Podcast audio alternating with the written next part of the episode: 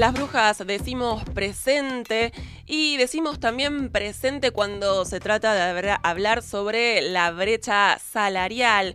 Un informe publicado esta semana por la Dirección de Estadísticas de la Ciudad de Buenos Aires mostró que las mujeres porteñas ganan en promedio un 23,3% menos que los varones en su ocupación principal. Y si bien esta distancia se reduce al considerar únicamente a la población asalariada, al margen sigue siendo muy importante, un 19,2%, pero si hablo de números, de estadísticas y de brecha salarial, tengo que hablar con nuestra compañera columnista de todos los miércoles, Candelaria Boto. ¿Cómo le va? Muy buenos días.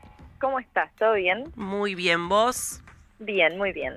Bueno, Cande, eh, un poco hablar sobre esta este informe de la Dirección de Estadística sobre la brecha salarial y una, un informe y una nota que también estuviste escribiendo y publicando, eh, donde hablas un poco de los mitos, ¿no? Y derribando mitos, entendemos un poco más de qué se trata esta brecha. Eh, sí, primero me, parece importante mencionar la, importancia de, que se generen estas estadísticas en, en clave de género, que también tienen que ver con una conquista de, nosotras, de una exigencia de empezar a, tratar los números con este enfoque. Eh, y también, bueno, conozco la, las trabajadoras que, se dedicaron a hacer este informe, que, estaban muy contentas de tener este espacio, así que celebramos este, estos tipos de análisis que, que, sean hechos oficialmente, ¿no? Ah, full, sí, sí, sí, sí, claramente celebramos que eh, se, la, perspectiva de género sea transversal y se pueda ver en, en, estos informes cuál es la brecha, compañeras que van laburando dentro de distintos organismos, dentro de distintos espacios, eh, ahí a los codazos logrando, logrando estos números y que se pongan en evidencia.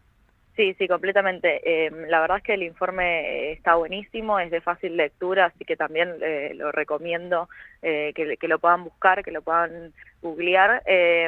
pero lo que demuestra, también lo que quería llevar yo un poco era los mitos alrededor de esta brecha salarial o a qué nos enfrentamos, ¿no? Por lo menos desde Economía Feminista, desde 2015, nosotras nacimos explicando un poco la brecha salarial y siempre nos enfrentamos a las mismas eh, discusiones, ¿no? Como a las eh, justificaciones de por qué existe esta brecha salarial, que es la diferencia entre los sueldos de las mujeres y los sueldos de los varones.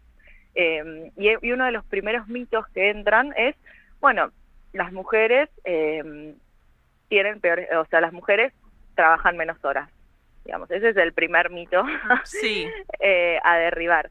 Eh, y cuando hablamos de, horas trabajadas, y eso es algo que, venimos desarrollando en todas las columnas, también hacemos una crítica a la concepción de trabajo, ¿no? ¿Qué es lo que entendemos por un trabajo, digamos, como un esfuerzo de tiempo, de dedicación, o estamos hablando de trabajo solo cuando es remunerado y cuando tiene eh, una relación de eh, asalariada o de algún tipo de contraprestación monetaria y acá sí es muy importante porque nos atraviesa eh, como mujeres y como disidencias porque justamente toda la esfera de trabajo no remunerado, el trabajo de hacer las compras, cocinar, limpiar, planchar, cuidar a los hijos e hijas, personas enfermas y ancianas, recae sistemáticamente en nosotras, entonces no es casual que sea ese trabajo el que esté constantemente invisibilizado.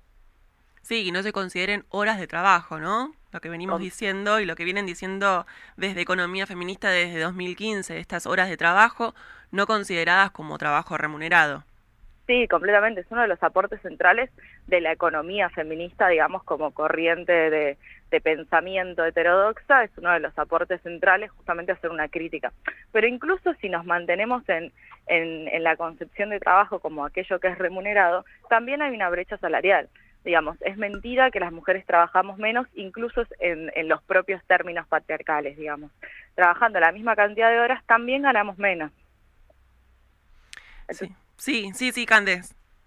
no sé si se entendió. Perfectamente, no, perfectamente, digo, ni siquiera considerando los términos capitalistas, ¿no? Y, entendiendo el mercado laboral como se entiende, así todo tampoco trabajamos menos horas, digamos, no solo contando esas horas de trabajo no remunerado, sino que dentro del mercado laboral tampoco es que trabajamos menos horas. Exacto, se nos remuneran de, peor manera o de en menor cantidad las mismas horas de trabajo. Si bien se reduce la brecha, vos habías dicho, bueno, en promedio 23,3% para la ciudad de Buenos Aires, bueno, se reduce a un poco más del 10%, pero igual es una brecha alta si estamos pensando en personas que están trabajando en la misma cantidad de horas y ganan distinto según su género. Digamos, es una discriminación directa. Así es. Y después hay otro mito que es que me encanta, en realidad, digo, en términos irónicos, que es que, bueno, las mujeres ganamos menos porque tenemos menos calificación, estamos menos calificadas. Entonces, bueno, chicas, fórmense porque, bueno, no, no están calificadas para estos puestos, quienes ocupan cargos jerárquicos es porque realmente tienen la, la, la, capacidad y, la calificación. Esto se escucha mucho también y eso es un mito que circula. Sí, es el, el, mito de la meritocracia. Claro. que lo, lo, importante a destacar acá, primero hay, hay, varias cosas para decir sobre esto, y una es que la estadística, esto me refiero a nivel nacional, las mujeres en promedio estamos más calificadas que los varones, terminamos más carreras superiores y universitarias, y eso también tiene que ver con las exigencias del mercado laboral. Digamos, un varón que empieza una carrera universitaria probablemente consiga trabajo durante la carrera y no les sea necesario tener el título, y se ve que los varones abandonan más esas carreras. Las mujeres no solo que la terminan, sino que suelen hacer posgrados y demás, y obviamente porque se nos exigen más requisitos en el mercado laboral. Digamos, cuando un varón es jefe, nadie se pregunta cómo llegó a ser jefe, cuando una mujer es jefe es porque tiene eh, un grado, un posgrado, un doctorado, y también se busca ver si es hija de, novia de o hermana de. Sí, eh, algún acomodo, por algún lado tuvo que haber entrado, no por sus capacidades ni por su preparación. Obviamente, algún varón tiene que explicar eso. Eh, pero además de eso, incluso las mujeres que llegan a, a, estos posicionamientos o incluso cualquier tipo de calificación, también se evidencia la brecha salarial. O sea, no tiene que ver con la calificación del puesto de trabajo, porque incluso cuando estamos en puestos de trabajo con la misma calificación que nuestros compañeros varones, ganamos menos. ¿Y qué pasa en el sector público? Bueno, muchas, sí, lo que se piensa es que, bueno, como en el sector público están las categorías, eh, no, no pasaría esta brecha salarial.